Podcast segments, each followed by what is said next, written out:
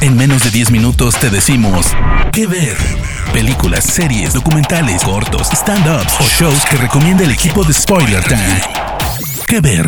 Hola amigos de Spoiler Time, bienvenidos a este nuevo episodio de Que Ver con recomendaciones en menos de 10 minutos. Mi nombre es Daniela Failease y pueden encontrarme en Instagram y Twitter como arroba Dani en el día de hoy les traigo una de las últimas series que ha estrenado Prime Video que es completamente adictiva. Me refiero al thriller adolescente Cruel Summer, una producción de Jessica Biel, que recordemos que Jessica Biel en su momento fue una de las productoras de The Sinner, que también en su primera temporada nos dejó a todos boquiabiertos. Bueno, Cruel Summer también sucede. La realidad es que también la serie está producida en Estados Unidos por Freeform, que es justamente la casa de otras grandes producciones adolescentes como fueron Pretty Little Liars y Shadowhunters. La realidad es que en un primer momento pasó desapercibido, ahora está disponible en Prime Video y sin duda es una serie que enloquece. Debemos destacar que cuando se estrenó en Estados Unidos se convirtió en lo más visto de la cadena, superando lo sucedido en su momento con Shadowhunters. Ahora sí, hablemos netamente de Cruel Summer, que está protagonizada por Chiara Aurelia y Olivia Holt, siendo la cabeza de muchas nuevas caras que hay dentro del cast. Respecto a lo que es el elenco adulto, tenemos a Sarah Drew, quien muchos conocemos por April Kepner en Grey's Anatomy. También tenemos a Andrea Anders, Barrett Carnahan y Ben Kine, que justamente, como acabo de decir, son el elenco adulto. Comencemos a hablar un poco de Cruel Summer. Tiene algo muy particular, es que está ambientado en los 90. Pero, ¿qué es lo particular? Que se divide en tres años. Es decir, en un mismo episodio veremos lo que sucede en un día en 1993, en 1994 y en 1995. Y algo que tiene y que sin dudas es una de las mejores cosas que tiene la serie es que sin la necesidad de estar anunciando los saltos temporales a través del tono y la paleta de colores es como podrás determinar el año que está. Ya que en 1993, que es el primer año, es todo brillante, todos colores. Ya en el 94 el tono comienza a descender por colores un poco más opacos y en el 95 es directamente la oscuridad, así que juega mucho con el cambio de paleta de colores para poder determinar en qué momento de la historia estamos. ¿De qué trata la historia? Bueno, la historia se centra en Kate Wallis, una de las protagonistas, que es interpretada por Olivia Holt, que es la típica chica popular del pueblo, que tiene su familia bien acomodada, que un día desaparece y nosotros vamos descubriendo que en realidad quien la había secuestrado era Martin Harris, personaje que interpreta a Blake Lake, que era el nuevo subdirector de la escuela.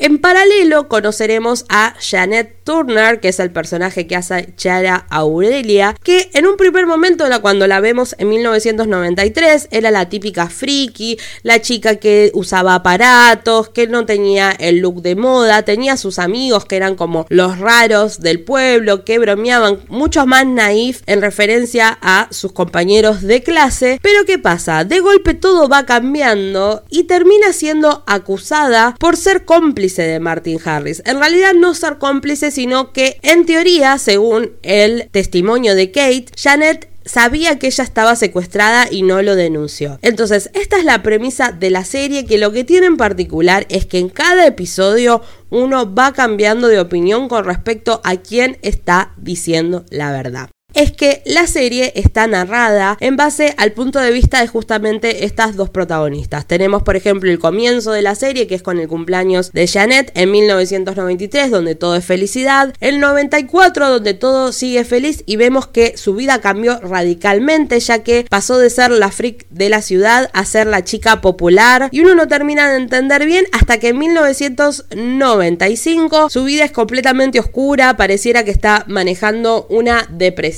realmente no está saliendo de su hogar y poco a poco vamos entendiendo qué es lo que sucedió, porque justamente la serie va profundizando en qué es lo que ocurrió con la desaparición de Kate, con su secuestro y por qué es que Janet está siendo culpada como cómplice de esto a medida que va pasando cada uno de estos 10 episodios. Antes que nada, hablemos por supuesto de los 90, está muy bien ambientada en la época, tendremos algunas referencias sobre todo a noticias que han marcado 1994, se mencionan, además los looks, esos looks grunge, las camisas cuadrillé, la realidad es que está muy bien. Y vuelvo a repetir el hecho de los dos puntos de vista porque es la misma historia desde la perspectiva de Kate y de Janet, no solamente en cuanto a lo que sucedió con el secuestro, sino lo que sucede después, ya que Kate tiene que reconstruir por completo su vida. Y Janet también, porque en el medio pareciera que hay como una especie de robo de identidad, por decir de alguna manera, porque justamente Janet pasa de ser la rara a ser la popular de la escuela, a codiarse con las amigas que eran de Kate, tener el novio que tenía Kate como si quisiera convertirse en ella. Entonces, la realidad es que esto es lo que va haciendo que uno empiece a dudar de quién está mintiendo y quién está diciendo la verdad, que es justamente lo adictivo de la serie, porque termina cada episodio y tenés una nueva conclusión. Es así, terminas el primer episodio y decís Kate está mintiendo, terminas el segundo y decís no, Janet está mintiendo, y sobre todo lo que tiene es que por favor intenten verla sin spoilearse, porque en el último episodio, en la escena final, hay una revelación que los va a dejar con la boca abierta y volviendo a rememorar todo lo que uno vio para entender exactamente qué es lo que estaba sucediendo.